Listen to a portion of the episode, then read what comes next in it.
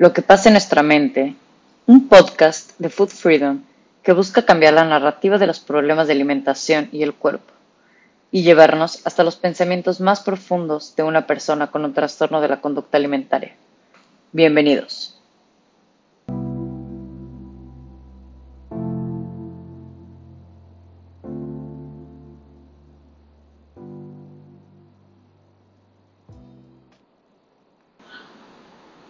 Buenos días a todos. Eh, estoy muy, muy emocionada. Bienvenidos a Lo que pasa en nuestra mente, un podcast de Food Freedom, en donde buscamos transmitir y normalizar un poco eh, los trastornos de la conducta alimentaria. Yo, Fernanda, busco, he buscado durante mucho tiempo poder hablar de, las, de los trastornos de la conducta alimentaria sin como sin limitaciones, sin que la gente se guarde las cosas, sin que lo pinten bonito, porque al final pues es un trastorno mental y definitivamente pasan muchas cosas bastante, bastante fuertes, bastante oscuras dentro de la cabeza de una persona con un trastorno. Y, en, en, mi opinión creo que, creo que es algo que no toda la gente está ha estado lista para escuchar. Es, un, es una plática que a la gente le incomoda mucho, que incluso, en, mi opinión, siento que lo han querido eh, pintar bonito, incluso romantizar, o te piden que lo hables sin, sin ser tan fuerte o sin usar palabras fuertes para no espantar a la gente. Y al final creo que, creo que sí necesitamos hablar de esto como van, las cosas como son. Y creo que creo que las dos especialistas que busqué para hablar de los trastornos de la conducta alimentaria están en este mismo canal en el que, en el que yo trato de transmitirle a todos ustedes este, esta red de apoyo. Eh, buscamos que los especialistas en trastornos de la conducta alimentaria puedan platicar un poco el tema del que son expertos. La semana pasada tuvimos a, a, Karen, quien nos platicó toda la parte psicológica, toda la parte mental de un trastorno de la conducta alimentaria. Y el día de hoy estamos con una increíble persona, se llama Ana María Jurado, es nutrióloga, maestra en psicología de trastornos de la conducta alimentaria. Y bueno, estoy muy, muy emocionada. Eh, esta nutrióloga yo es una de las cuentas que más, más admiro, que más me encanta ver en, en, en Instagram que puedo meterme y siempre encuentro información que me encanta, o sea, le puedo scrollear y buscar posts de hace un año y todos siempre me van a abrir los ojos en algo, me van a hacer clic y la verdad es que 100% la recomiendo. Y bueno, me encantaría presentar a Ana María Jurado, también es autora de un libro que recomiendo muchísimo que, que tanto si estás pasando por este, por este problema, si tienes un familiar con este problema, lo compres se llama Reconciliación, un camino para sanar tu relación con la comida. Lo pueden encontrar en Amazon. Y bueno, tenemos aquí a la autora, Ana María Jurado, quien nos va a platicar un poquito la parte nutricional de un trastorno de la conducta alimentaria. Y bueno, Ana María, eh, buenos días, bienvenida a lo que pasa en nuestra mente. Estoy muy, muy contenta de, de recibirte aquí. Muchas, muchísimas gracias a ti, por la invitación yo como siempre muy contenta de poder compartir con ustedes un poquito de mi experiencia en el área de los trastornos alimentarios desde un enfoque más humanista. Perfecto. Entonces, para responder, para poder brindar información acerca de esto. Buenísimo. Pues bueno, para empezar, eh, a mí me gustaría que te presentaras eh, en qué, bueno, cómo se, de cómo se ve esto de la nutrición, cómo empezaste tú toda la parte de ser nutrióloga, en qué momento decides especializarte en los trastornos de la conducta alimentaria, en qué momento decides empezar a hablar de todo esto, de la manera en la que lo hablas, porque, este, como les decía, habla de una manera sumamente cruda respecto a los trastornos de la conducta alimentaria, lo cual se, yo siento que es bastante, bastante bueno que la gente lo hable de esta manera, porque pues es la única manera de poder hablar de, de algo así. Sí, mira, eh, yo desde muy chiquita el tema de la psicología me gustaba muchísimo y en mi casa, eh, mi mamá desde, pues, desde, que tengo memoria, yo crecí en un gimnasio básicamente.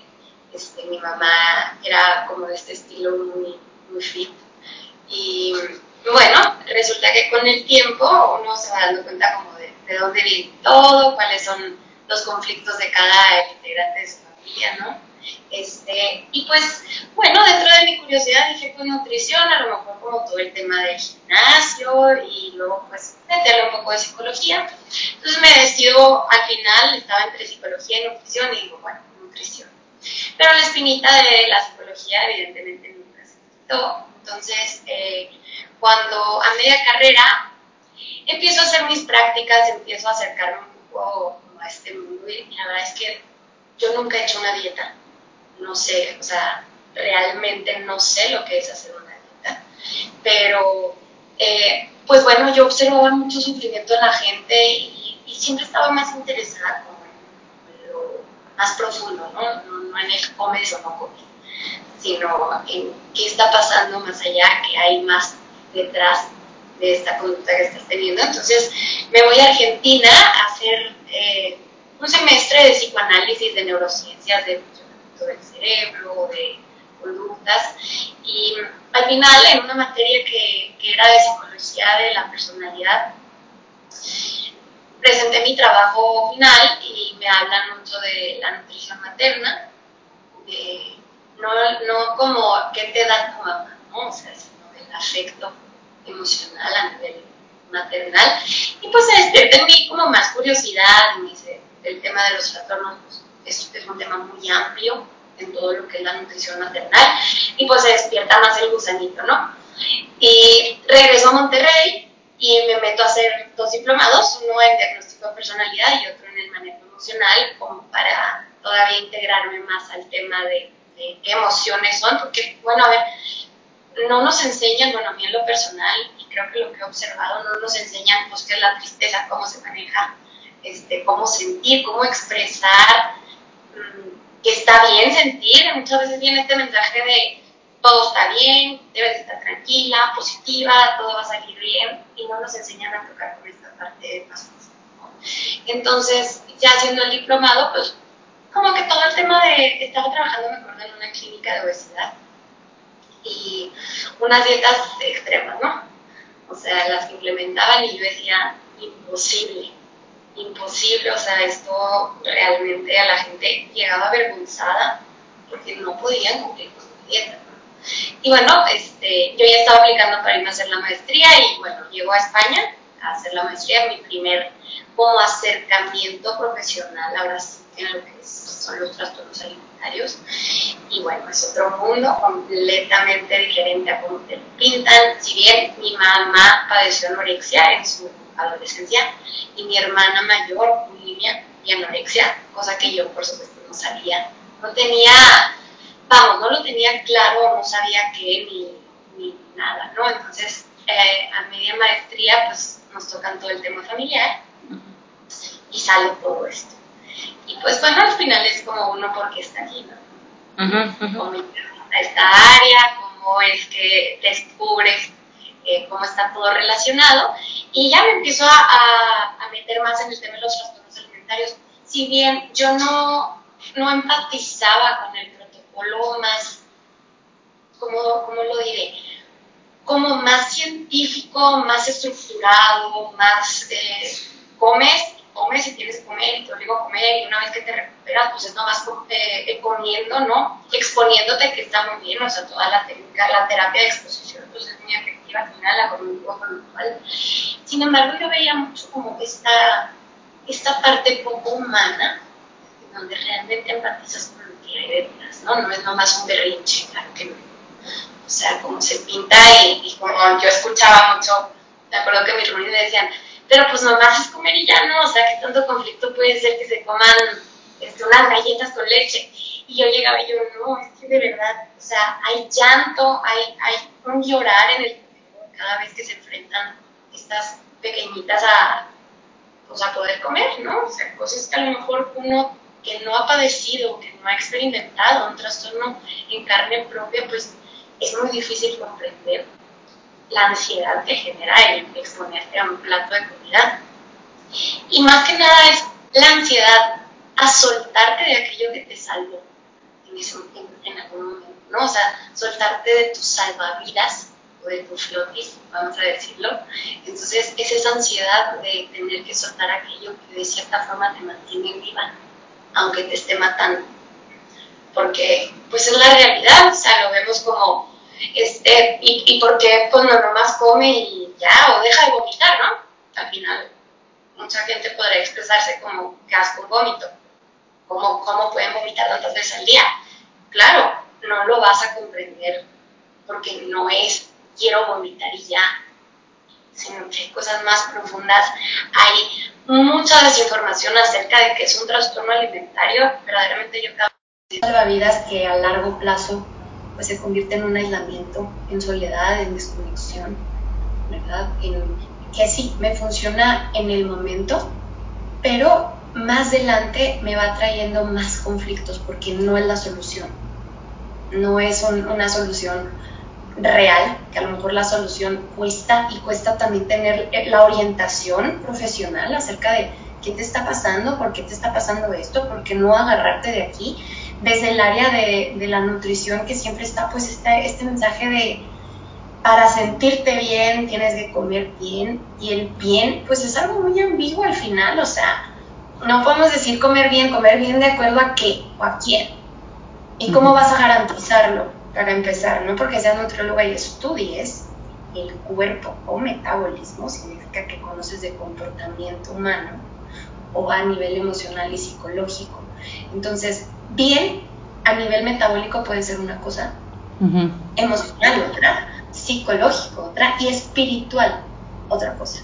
Entonces, eh, es bien como diferente abordarlo desde el área donde, ok, yo veo mucho los mensajes de la nutrición, que me parece muy bien el tema de, ok, modificar hábitos. Sí, considero que es un tema importante el educar a la, a la gente en cómo alimentarse, pero no creo en porciones, no creo que, que alguien pueda saber que tú te vas a quedar satisfecha con media tacita de arroz. Yo creo en la escucha hacia el cuerpo y al final pues nacemos con esta intuición de cuánto, hasta dónde, ¿no? Y al final la saciedad no es solamente física, no es solamente estomacal, la saciedad es emocional, entonces a la hora de comer tenemos que quedar eh, contentos por lo que comimos, porque elegimos lo que quisimos y al final en una dieta está completamente restringida esta parte. Por eso buscamos como humanos una parte que nos haga sentir libres en la que en la bulimia o en el trastorno por atracón se refleja muchas veces. Este 10% del tiempo que no están dedicados a complacer a la gente o a poner su atención en la gente o estar, digamos, como en esta esclavitud, tienen un 10% de libertad que interpretan como libertad, pero no es una libertad auténtica porque no hay conciencia. No podemos decir soy libre si no soy consciente. Una cosa es el descontrol y otra cosa es la libertad. El descontrol no es más que un producto del control. Entonces, a la hora en donde yo me estoy dando un atracón, no es más que porque estoy teniendo control sobre la comida. Estoy intentando controlar algo que al final no le pertenece a mi mente. A mi mente no le corresponde decir cuánto tengo que comer. Eso le corresponde a mi cuerpo. Okay.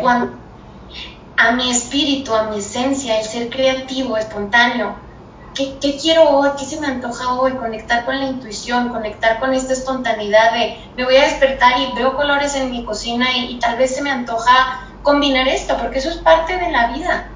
No el levantarme y decir media tacita, un cuartito, todo estructurado, que al final a la hora de la recuperación nos topamos con esta parte donde dicen, es que necesito que me guíes y me des una estructura. Ok, en la primera etapa, claro, hay que ser súper específicos en que no hay como yo no creo en un protocolo específico para, cada trastorno como tal o para cada etiqueta, sino en el empezar a abordar a la persona cuáles son las herramientas con las que ya cuenta y cuáles hay que aumentarle. Si es una persona que realmente cuenta con, con esta intuición y, y, con esta capacidad para conectar un poquito más, entonces hay que explotarla, ¿no?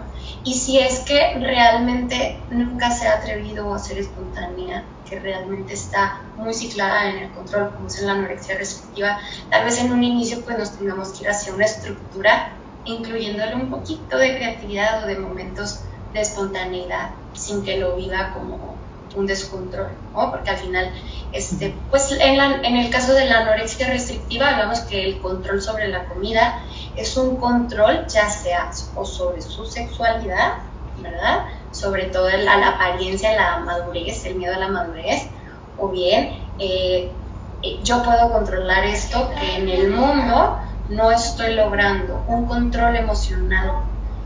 Por eso nos topamos mucho que la anorexia restrictiva viene con una alexithymia, que es la incapacidad para reconocer los diferentes estados emocionales.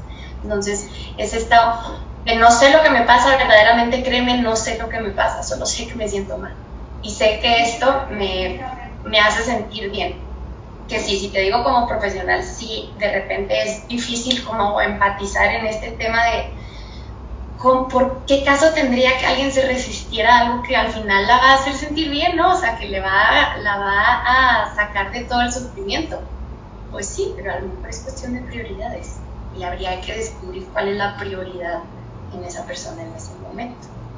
Entonces es un tema, pues, digamos, mm, muy variado. No es como tan específico el cómo lo voy a abordar, qué voy a hacer. Lo que sí es que una dieta nunca, nunca, nunca va a ser la solución. Una dieta nunca va a hacer que yo conecte con mi cuerpo. Una dieta nunca va a hacer que yo crezca en esta parte más espiritual que va hacia la creatividad, hacia la espontaneidad, hacia la libertad, no más va a hacer que yo viva en mi mente y haga un sobreanálisis y caiga en todo este tema de, ansiedad, ¿no?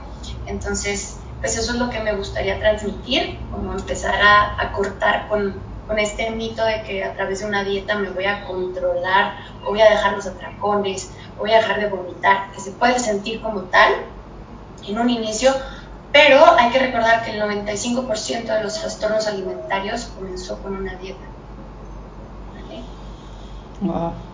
Sí, eso, eso está, está es, es impactante. Yo recuerdo la primera vez que visité a un nutriólogo, tenía 15 años, fui con una amiga que, que, que, también padece de un trastorno de la conducta alimentaria y buscamos un nutriólogo, pues, digo, yo tenía 15 años, no tenía idea, o sea, en mi cabeza no, no, no, no existían ni las dietas, o sea, existían las dietas evidentemente porque pues sí vengo de, de una familia eh, gordofóbica, de mi mamá no la conozco, no a dieta, o sea, no recuerdo yo a mi mamá en algún punto que no estuviera a dieta, yo recuerdo sus desmayos porque por sus dietas se desmayaba de hambre, Sí, o sea, y yo me recuerdo chiquita, me enojaba, o sea, me enojaba mucho que la nutrióloga le diera pastillas para quitarle el hambre, que le diera inhibidores de no sé qué, que eh, pastillas y las gotitas para después,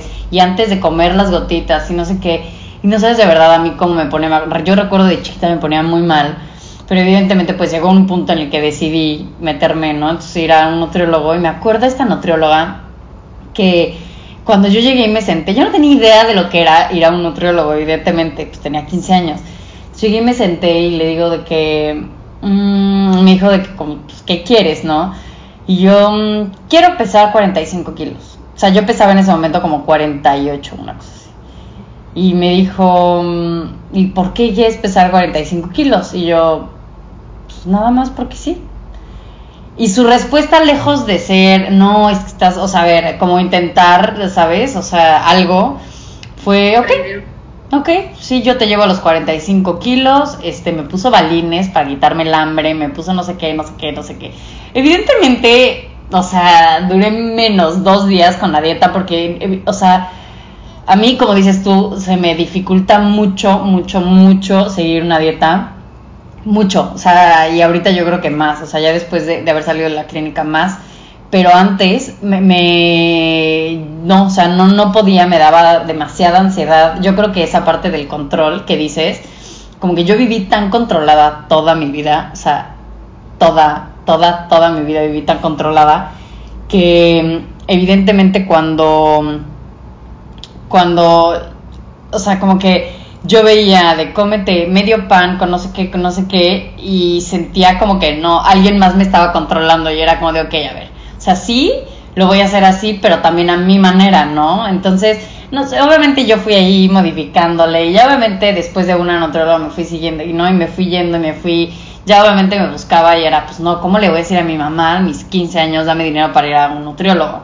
Pues obviamente, pues Google, ya sabes, así, dietas, no sé qué, que si la dieta de la papaya, o sea, yo recuerdo cada cosa que hacía, que si la dieta de la papaya, que si la dieta de la piña, que si la dieta de la no sé qué, y ahí estaba yo, o sea, pero de verdad, y, y, y, y, yo recuerdo, o sea, o sea, como que de, las cosas que más me molestan ahorita es eso, o sea, yo ese recuerdo de esa nutróloga que, que sin más ni más así, ah, pues sí, ten tu dieta para que bajes de peso, y yo siempre he sido una persona muy delgada, una complexión muy, muy delgada, de chiquita siempre estaba como, me, me trataban de subir de peso porque estabas muy bajita de peso y porque no sé qué, y con Ensure y bla, bla, bla.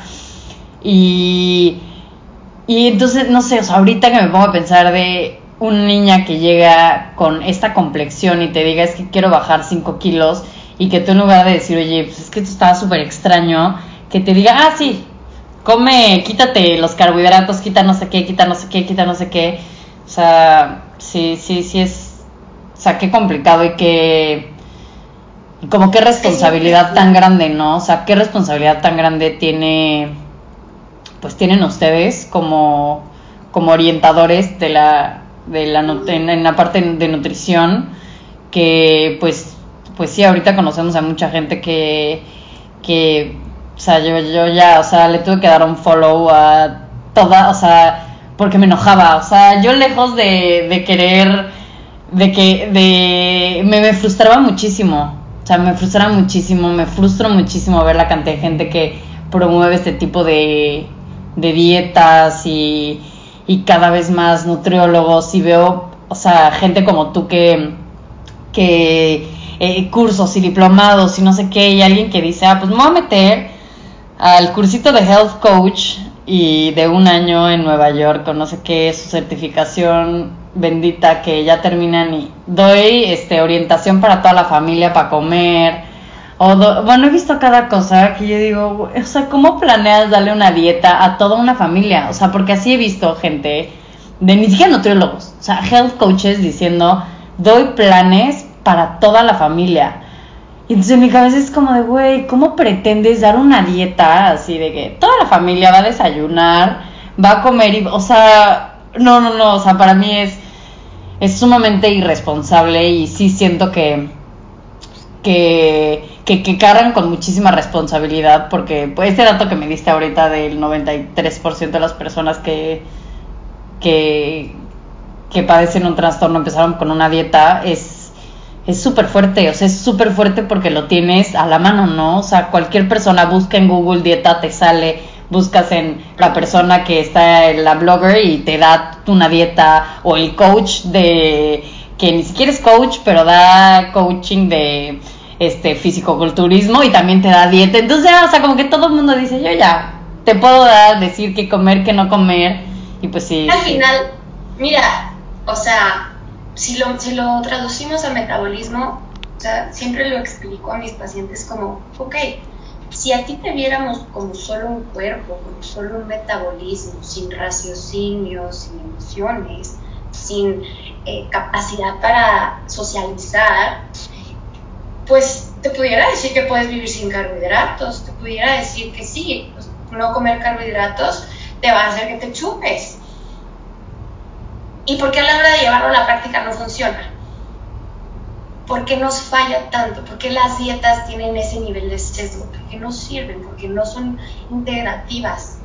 Porque se nos olvida que no somos un cuerpo, no somos un ratón de laboratorio a lo que le tienes que decir qué comer o no y ya está, que no le queda de otra, sino que somos algo más complejo. Por eso a la hora de llevarlo a la práctica, por eso a la hora de, a ver, si es cierto, vive solo de carne y vive solo de lechuga y adáptate hacia el mundo, porque este es otro factor cuando hay un trastorno alimentario, el área social está muy deteriorada, deteriorada perdón, completamente. Y es a la hora de educarlas en sus señales internas de hambre, saciedad, el, volver a elegir, el agarrar otra vez esta espontaneidad, esta libertad, es enseñarles también a comer en base al contexto. A que, claro, habrá veces en donde ok, ya te llevamos un entrenamiento en donde conoces lo que es el hambre, sabes cuándo estás experimentando un hambre emocional, pero hay que tener en cuenta que muchas veces no vas a comer por hambre necesariamente. Vas a comer en base a un contexto social, vas a comer en base a una etiqueta tal vez, en base a que vino una amiga de fuera y fueron a un café y compartieron un brownie. Ok, no tenías hambre, pero te estás adaptando al contexto. Y entonces ese es otro valor que se nos ha olvidado. Por eso no podemos decir que una dieta va a ser la solución a nuestros conflictos, en especial al conflicto de pertenencia, que es con el que la mayoría de las personas con un trastorno alimentario viene, con este quiero pertenecer.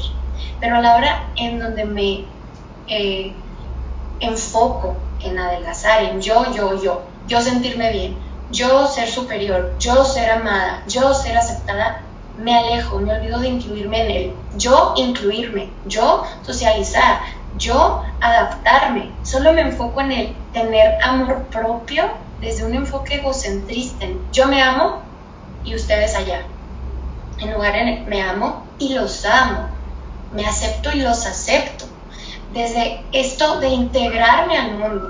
Entonces, lejos de ayudarme a solucionar mi conflicto de pertenencia, una dieta me aleja, porque al final el, sentir que pertenezco le, pertenece más hacia mi área espiritual que a mi cuerpo. Yo busco pertenecer a través de un estereotipo de, belleza, y al final si no se me reconoce me quedo vacía y es lo que termina sucediendo. Pero el sentimiento de pertenezco va más allá y es más profundo. Tiene más que ver con crear una rutina, tiene más que ver con el adaptarme a mi contexto social, tiene más que ver con crear un círculo, una familia a lo mejor, adaptarme a mis costumbres familiares. No significa que me gusten, aceptar no significa que yo esté de acuerdo, me adapto. Adapto es flexibilizo en lo que tengo frente a mí. Una dieta también que fomenta la rigidez. No te salgas de aquí. Y sí, nos pueden poner el dichoso cheat meal, que al final solo me está haciendo que catalogue todavía más mal los alimentos, porque si ya estoy polarizando en que esto está bien y lo otro está mal, esto me lleva a irme al extremo y entonces caigo en los atracones. Y tal vez el atracón empieza con el permiso del meal, pero luego se, vuelve algo más frecuente. Luego va generando sentimientos de ineficacia, sentimientos de eh, no logro nada de lo que me propongo nada más, entre más lo intento, más subo de peso. Y al final, pues ni siquiera a lo mejor es lo que estabas buscando, porque entonces, si tanto quería, querías tú bajar de peso, ¿por qué no lo logras? ¿No? Y es, esta palabra que dicen, no lo logro, como si fuera un yo todopoderoso y el yo controlo todo, ¿no? Y más allá de eso es, pues que no estás escuchando a tu cuerpo, más bien, porque si te está hablando en esta forma de impulso, en esta forma de desmesure hacia la comida, es porque algo no le, está, algo no le estás dando. Te estás, estás solo escuchando a tu mente y estás desconectando completamente de sus necesidades. Y hay que tener en cuenta que sería bueno que enviáramos el mensaje de que nuestro cuerpo no está para cumplir con las exigencias de la mente. Punto. Mm. No está. Y todas estas carencias espirituales que tienen que ver con el sentirme suficiente, sentirme amada, sentir que pertenezco, tampoco no las va a cubrir un cuerpo delgado. Entonces, creo que más que decirle a alguien, acepta tu cuerpo, es que estás buscando con ese cuerpo, que te impide aceptarlo. Y a la hora de, de fomentar la aceptación corporal, también está como esta expectativa de acepto mi cuerpo, entonces lo amo. Entonces viene la pregunta de todas las pacientes, ¿no? ¿Me estás pidiendo que acepte esta figura? ¿Qué tanto repudio me da? ¿Cómo va a ser eso posible? Y yo, no, a ver, ¿cuál es la expectativa que tú tienes de aceptación? Aceptar, repito, no significa estar de acuerdo, ni que sea lo que yo quiero, pero eso es lo que tengo y desde aquí aprendo a vivir y me adapto, empiezo a flexibilizar. Y a partir de ahí, que dejo de pelear contra mi cuerpo y contra mi mente, entonces, ok, vamos en calma y vamos aprendiendo a vivir desde ahí. No estamos hablando que vas a llegar a admirar Y tampoco no se trata de esto de la psicología positiva de me va al espejo y me digo que me amo y me adoro y que qué bonita estoy. Tampoco, porque entonces estaríamos creando incluso todavía más desconexión. No tienes que decirte que te ves bonita, ni que te ves guapa, ni que te gusta tu cuerpo si no te nace. Eso no es lo que estamos buscando. Pero que lo respetes, sí. Y que aprendas a vivir en este cuerpo que tienes, sí. Desde hoy. Y sí, puede sonar a lo mejor em, muy poco realista, pero en realidad es bastante efectivo y, a mí me sorprende cada vez más en la práctica cuando llevamos este nivel de respeto. No aceptación, estamos hablando de respeto, punto. Mm. Cuando llevamos a este respeto, ¿cómo empiezan a nacer sentimientos de eficacia, de como más escucha, menos odio, menos auto-odio, menos bullying hacia mí misma, más tolerancia, más paciencia. Solo desde eso, desde que me empiezo a escuchar y respeto que por hoy mi cuerpo quiere un sándwich. Eso es lo que desea. Realmente no quiere una taza de pepino. No, no. Y los dos son buenos. Hay que dárselos. Tampoco no estamos hablando que te vas a alimentar únicamente de, de gancitos, de pingüinos, de pan, de pasta. Para nada, tampoco es una nutrición. Aquí hay que integrar también, sí, es la nutrición como ciencia, que claro, hay unos alimentos que nutren de forma diferente, diferente a otros. Y la nutrición también tiene que ver con este sentido que te digo de socializar, de sentir, tomar una pertenencia, costumbres, espiritualidad, que es más integrativo. Entonces, no podemos decir el pingüino o el gansito es malo el pastel de chocolate. Tal vez sea bastante bueno, incluso si me, si me adapto al contexto de que sea el cumpleaños de mi mamá y voy a compartir con ella un pastel de chocolate. Puede ser tan bueno porque si escuchamos realmente al cuerpo, no es que tu cuerpo te va a decir, híjole, quiero desayunar, comer y cenar pizza todos los días, a todas horas, todo el tiempo. No es cierto. Si estás eligiendo comer y desayunar y cenar todos los días pizza, entonces habría que ver si realmente lo que estás tratando de hacer no es controlarla. Porque si te estás yendo hasta ese lado, es porque evidentemente hay otra fuerza que te está jalando. Todos estos mitos que se, que se el, de la adicción al azúcar también. Bueno, yo me acuerdo que cuando estaba en esta clínica de obesidad era investigar el tema de la adicción al azúcar, investigar el tema de la adicción al azúcar. La realidad es que no, lo adictivo en todo caso es el, el sentir que la controlo, el estar a dieta, entonces si hablamos de una conducta adictiva, que sí, el azúcar que hay en muchos alimentos puede generarme placer y mayor desconexión si la uso para. Para. Porque todo lo que yo utilice para desconectar puede resultar al final dañino para mí. ¿No? O sea, lo en el ejemplo del alcohol. Yo me puedo tomar una copa de vino y convivir con, con mi pareja o con mis papás, pero si yo utilizo esta copa de vino para quitarme la responsabilidad de lo que tengo que hacer, de mi trabajo, de, de mis emociones en ese momento, pues igual de dañino es. Si yo me estoy comiendo un pastel de chocolate para desconectar o como forma de mañana ya no voy a comer nada, entonces este es mi momento. También lo estoy usando en una forma que no me va a funcionar a largo plazo.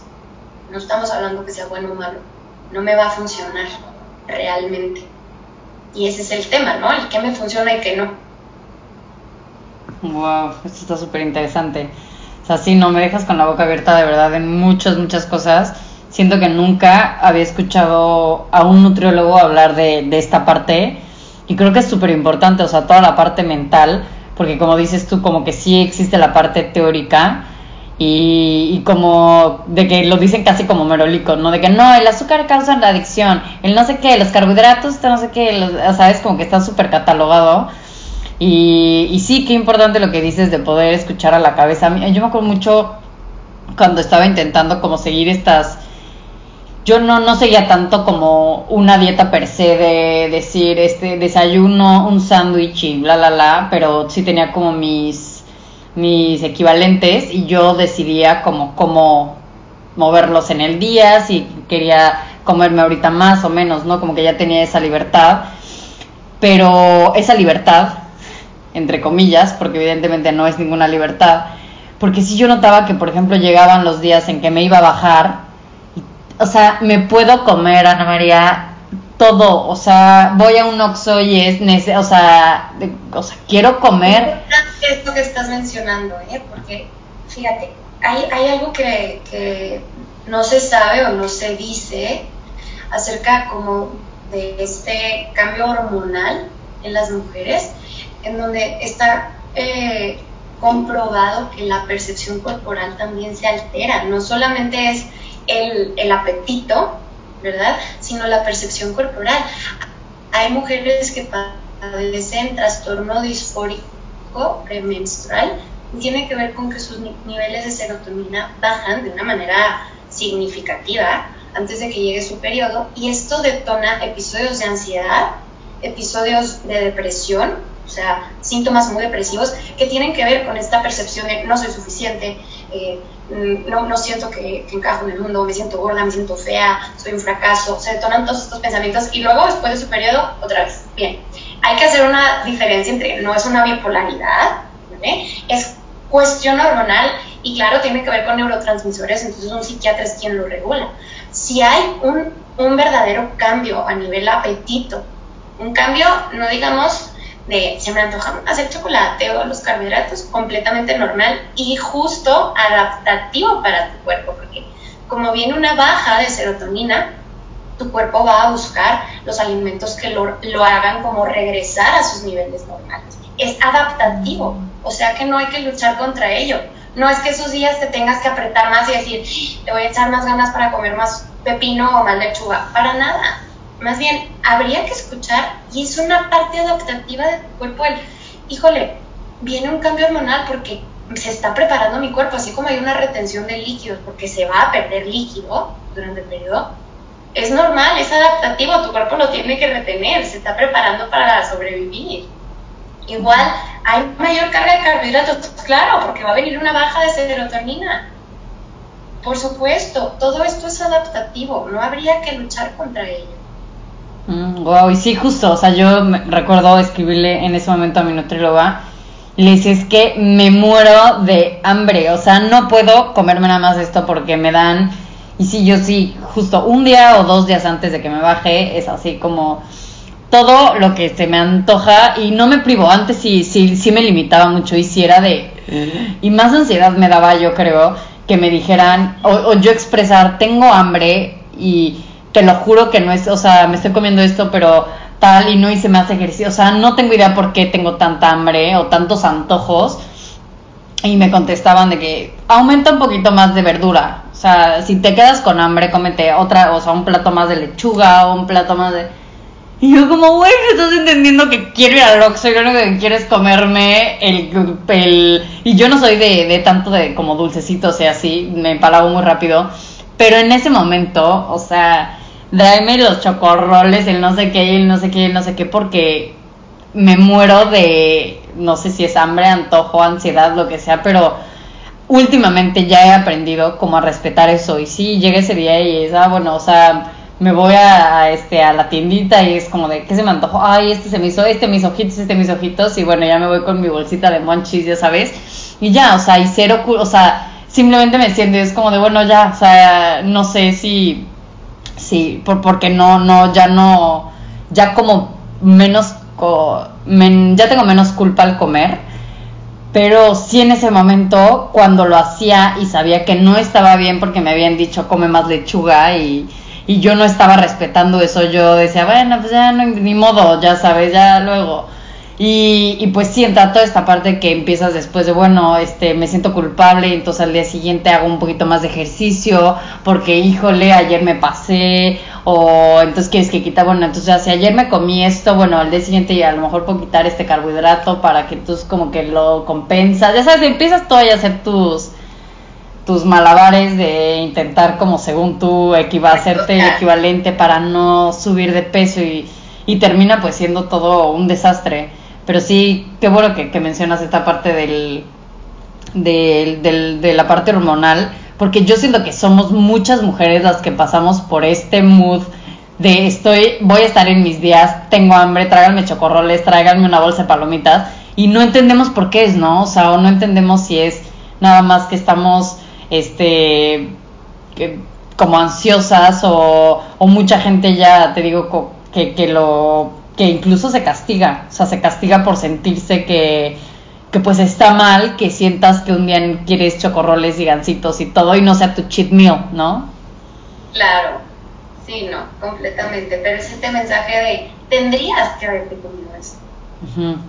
Tendrías que, deberías de, y no un, ok, pero yo qué quiero en este momento, ¿no? O sea, el pelear contra lo que realmente estoy sintiendo que necesito no me va a llevar a satisfacer ninguna de mis necesidades, ¿no? Porque a lo mejor sí, en, el intercambio hormonal viene, tal vez mi necesidad sí sea más de descanso y más energía, estoy gastando un montón de energía, mi cuerpo se está preparando para perder.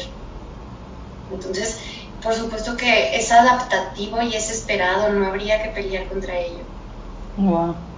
Qué padre. Bueno, y yo la verdad tenía una pregunta. Este, sí, sí, yo entiendo que toda la parte eh, de nutrición es como muy complicada o la parte de la relación con la comida, pero si una persona, o sea, como que yo siento también que está como, como, como tan mal la educación respecto a los trastornos de la conducta alimentaria, que si yo no siento que me vea como se tiene que ver un trastorno, o sea, una persona con anorexia que no se vea así esquelética, una persona con bulimia que no sea una persona con, gordita que se vea así, o sea, como que ya estás como súper, está como súper estereotipado cómo se ve un trastorno. Me quedó claro con Karen la semana pasada que no se ven los trastornos de la conducta alimentaria, o sea, no se ven, es súper raro que se vea un trastorno de la conducta alimentaria.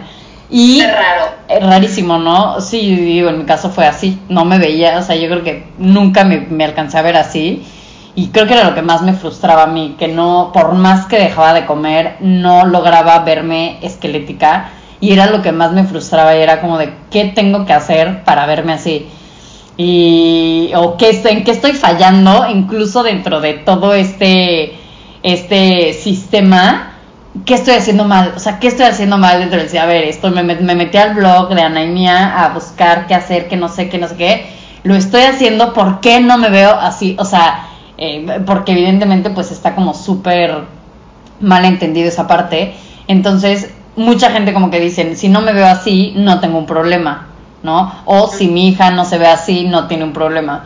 Entonces, como qué tipo de, de, acciones, de comportamientos tiene una persona o yo puedo identificar con mi relación con la comida o cómo puedo identificar si mi hija, si mi novio, si mi novia tiene un, un problema con la comida y pues no se ve. O sea, cómo, cómo veo yo un comportamiento con la comida para poder decir, oye, ya tengo que, que intervenir o, o algo. Fíjate, qué importante esto porque realmente no se ve, o sea, sí tendríamos que haber llegado a, a un nivel de anorexia restrictiva, que es a lo mejor de los trastornos alimentarios, es el, menos frecuente como tal. ¿eh? O sea, dentro de, de, todos los trastornos alimentarios, los no especificados es el grupo más grande, abarca alrededor del 50%.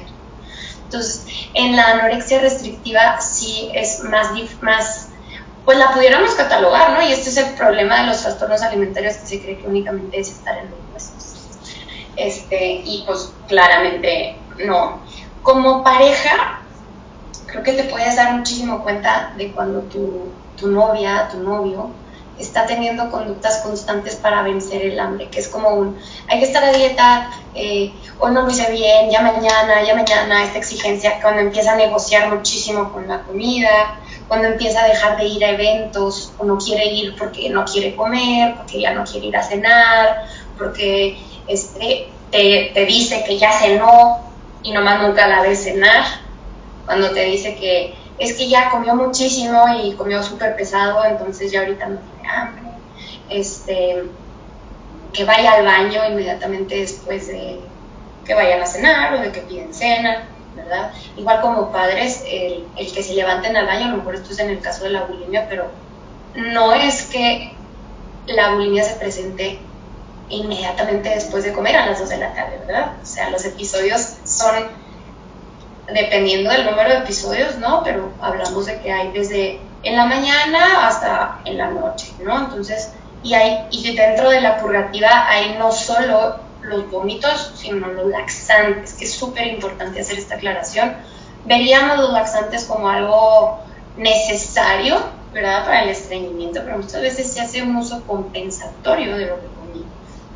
Entonces, es el uso de laxantes, eh, gastritis constante, úlceras, eh, fluctuaciones de peso, este es un indicador bien importante, fluctuaciones de peso en una semana, o sea, que observas en una o dos semanas, haz de cuenta que se bajó y se subió de peso o se subió y se bajó de peso, que es un constante, ¿no? en el caso de, de la bulimia. Em, en el caso de, de, los trastornos alimentarios hablamos también de muchas veces una desregulación emocional, si la ves muy desregulada, muy tensa con el tema de la comida, en el tema de la percepción corporal, ¿verdad? El, el estar mencionando constantemente cuerpos, fijándose constantemente en qué tan delgada está fulanita, que digo, esto es algo a nivel social, que es por eso es que es tan difícil ahorita como como que es un mensaje, vaya, habitual, ¿no? Que escuchamos y esperado. Entonces, es hacer este énfasis en que realmente indicadores como tal, pues cada persona va a ir, va a ir presentando diferentes. Hay unos que realmente lo esconden muy bien, es su secreto. Entonces, no, no es que, y son bastante inteligentes al final, ¿no? Entonces, no es que vayan a ser eh, como que se les vaya a ir para nada es su secreto, entonces protegen todo, todo, todo, todo, todo, pero son indicadores como el es que esté a dieta constantemente, que no quiera ir a eventos sociales ya, eh, o que esté negociando y, diga que ya desayunó, que ya comió y nomás no la veas comer, o que la veas comer en, pedacititos, picoteando, que tenga estas fluctuaciones en el peso, cambios de humor, eh, un enojo, más irritabilidad, que al final se traduce en eso, el, que tu pareja también te, cuente que tiene estos conflictos en, en, donde no se siente cómoda en su cuerpo o a la hora de estar íntimamente, pues hay un conflicto con su imagen corporal. Hay que ser bien empáticos en ese punto porque no estamos diciendo que es, ay, el típico me siento gorda, para nada, o sea, realmente sí hay algo detrás y habría que estar alertas. O sea, muchas veces la pareja es quien más rápido se da cuenta, más que la familia.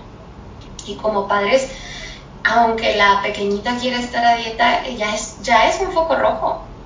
Ya es un foco rojo de que algo no anda bien, de que ahí está la insatisfacción, de que hay una necesidad.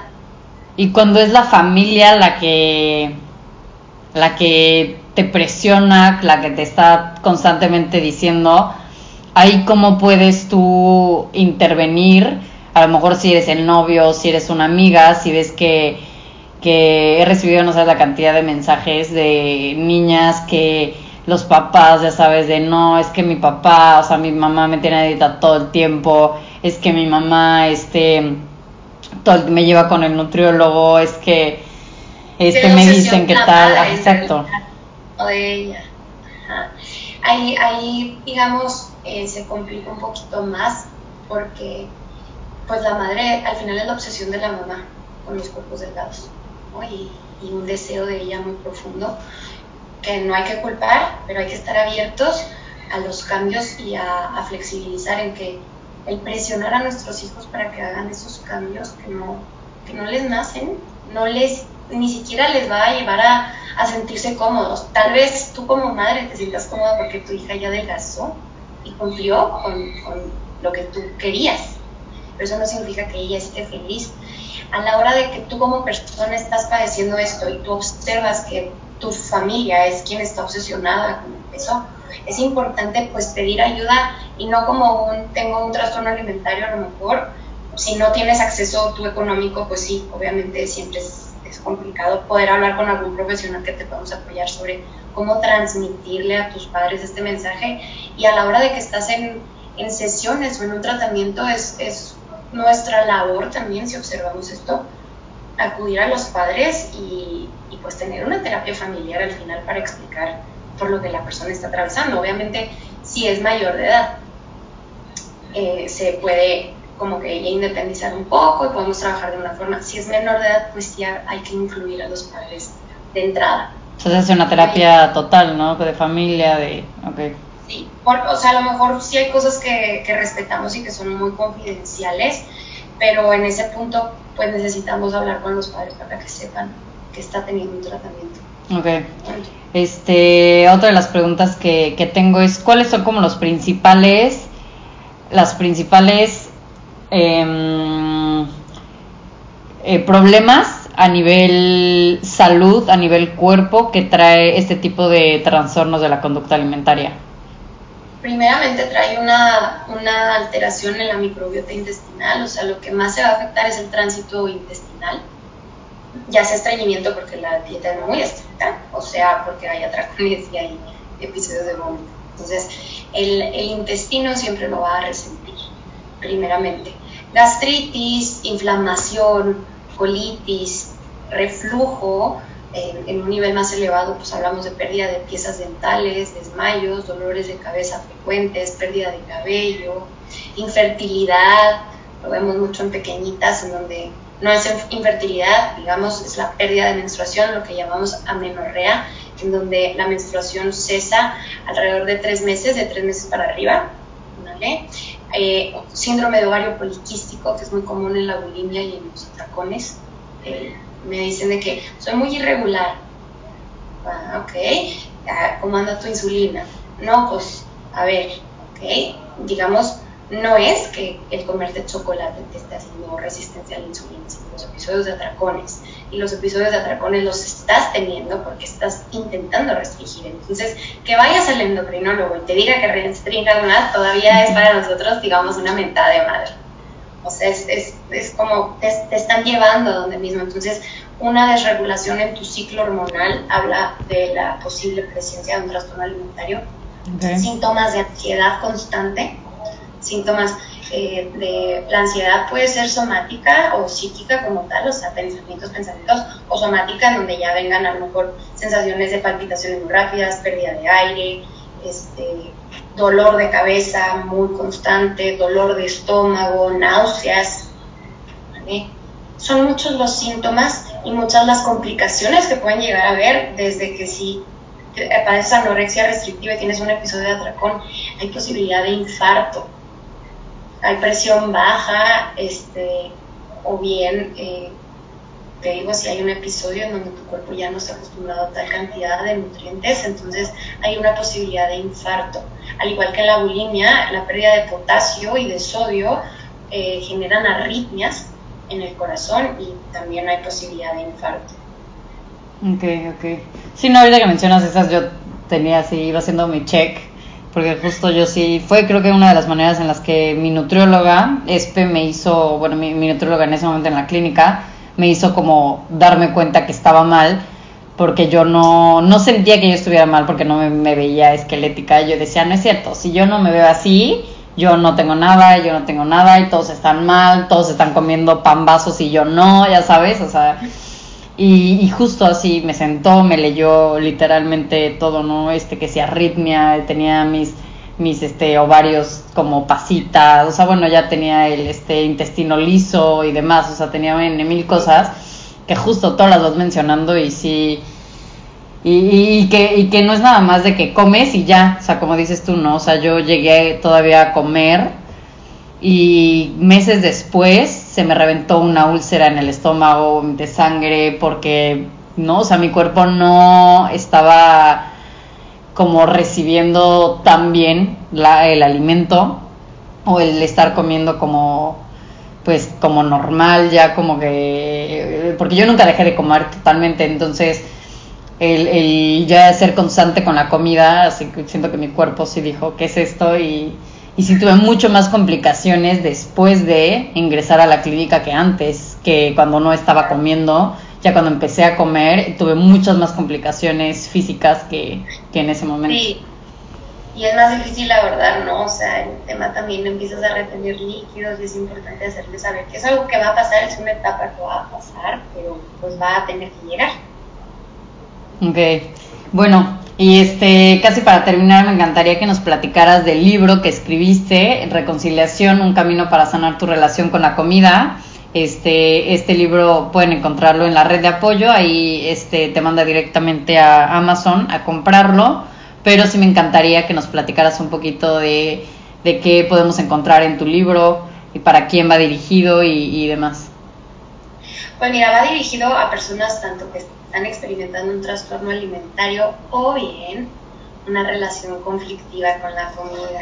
¿vale? O sea, no con la etiqueta de nada, pero que es este, me siento culpable cuando rompo la dieta, o tengo episodios de atracones, o tengo muchísimo miedo a subir de peso, tanto a, personas que tienen cerca a alguien para que empaticen un poquito más a nivel profundo, ¿no? para darnos cuenta de lo que es realmente, de lo que hay detrás de un trastorno alimentario. El libro se divide en dos partes. En la primera parte hablo más de, de las dimensiones de control, perfeccionismo, eh, voluntad, todo el diálogo interno que conforman al trastorno alimentario y en la segunda parte de herramientas para ir buscando esta reconciliación. Si bien no es una terapia, muy bueno sería poder hacer una terapia tan efectiva, ¿no? Pero eh, es una herramienta muy útil como un acercamiento hacia lo que es la reconciliación. Ok, buenísimo. Pues muchísimas, muchísimas gracias, Ana María. Qué interesante plática, de verdad. Necesitamos como una segunda parte porque es, es, es extensivo, o sea, este tema siento que es muy extenso, pero, pero creo que nos queda claro, eh, creo que entre el episodio pasado y este, que un trastorno de la, de la alimentación no se ve, tenemos que estar sumamente... Eh, sí tenemos que ver, que identificar, que conocer a la persona para saber, evidentemente, como tú nos mencionas, que están este, que están teniendo más episodios de dolor de cabeza, que están más irritables, que a lo mejor hace dos semanas sí quería ir a comer y ahorita ya no y demás, ¿no? Este tipo de comportamientos que son muy, muy chiquitos, pero que pueden hacer la diferencia. Este, yo justo ahorita que, mencionaste lo del novio, yo tuve un, exnovio que así se dio cuenta, justamente con el del el ya comí, ya desayuné, porque yo le había dicho a mi, o sea, yo llegué de viaje sorprendiéndolo y llegué a mi casa y mi papá me dijo, ¿quieres comer? Y yo le dije, no, no, no, ya, ya desayuné. Y llegué a la, a la comida de él y cuando me dijo, ¿quieres comer? Yo le dije, no, no, no, es que ya desayuné en mi casa y mi hermana acaba, o sea, mi hermana escuchó los dos y dijo, güey, o sea, ¿qué es esto, no? O sea, a ver, a mi papá le dijiste lo mismo y a este güey también. Le dijo a él y él sí se puso así de, a ver, ten tus tacos, cómetelos, no sé qué bueno, yo en ese momento ya hice todo un show, me fui a vivir a Madrid, ya sabes, huyendo de, de, de, esto que me estaban este, como confrontando bastante. Pero, pero, pero qué importante, o sea, qué importante poderte, este, fijar, poderte eh, ser como consciente de, de, las personas que te rodean, de tus hijos, de tu prima, de, de todas las personas que, que no tenemos idea por lo que está pasando por su cabeza y que yo creo en lo personal que si te sientas a comer con alguien que tiene muchos rituales con la comida, te das cuenta, o sea, te das cuenta, o sea, yo ya ahorita que tengo a, Arturo, este, que me ha empezado a conocer, que, le ha costado y, bastante y que este libro se lo, lo tiene que leer, pero porque siempre se pregunta como cómo te ayudo, como que de qué manera te digo que comas, que no comas, que estás bien, que te ves bien, sabes, como que nunca sabe como las palabras correctas para decir las cosas. Y justo poco a poquito, exacto. Y poco a poquito se ha ido como ha ido empezando a conocerme y ya hay veces que estoy haciendo algo y me ve y eso es un ritual. Y yo sabes y yo, ay, maldita sea el momento en que te conté mis rituales, ya sabes, porque ya me ve y es como de, ¿por qué no estás tomando agua? ¿Por qué no no sé qué? Porque y ya, o sea, ya como que le gira un poco. Y creo que, que no es que estemos como detrás de la persona, pero algunas veces es incluso como inconsciente y, y que una persona pueda estar como que preste atención a este tipo de señales.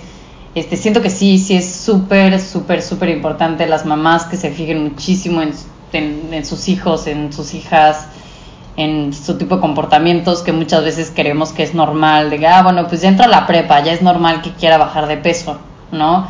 Y pues sí, estar como muy, muy conscientes de, de esto. Muchas, muchas gracias, Ana María. De verdad, un placer haberte tenido aquí. Y y pues a la gente que, que, compre, que compre este libro, que de verdad se empape de este tema, que empiecen a conocer, que te sigan, que se echen un, un clavado a toda tu cuenta, que es sumamente educadora y, pueden encontrar todo, o sea, todo y, como mencionas, no solo la parte de ámate y vete en el espejo y dite cosas bonitas y demás, que que pues sí es importante, pero no es todo, ¿no? O sea, no es todo, porque pues sí alguien puede voltear él y yo y decir, oye, ¿por qué me estás diciendo que me ames si no estás viendo lo que yo estoy viendo, no estás pensando lo que está pasando en mi cabeza, que me veo y tengo fantasías de cortarme con una sierra de jamón, ¿no? O sea, y eso no se quita diciéndome, ay, ámate, ámate, ámate. O sea, es todo un proceso, es mucho más, va mucho más allá que solo decirte, ámate, ¿no? Completamente. Pues muchas gracias, Ana María. Gracias a ti, Fer. Gracias por la invitación. Yo he abierta para cualquier duda ah, que tengan todos. Me pueden contactar por DM. Yo eh, misma les responderé cuando pueda. Muchísimas, muchísimas gracias, Ana María. que estés muy bien. Igualmente.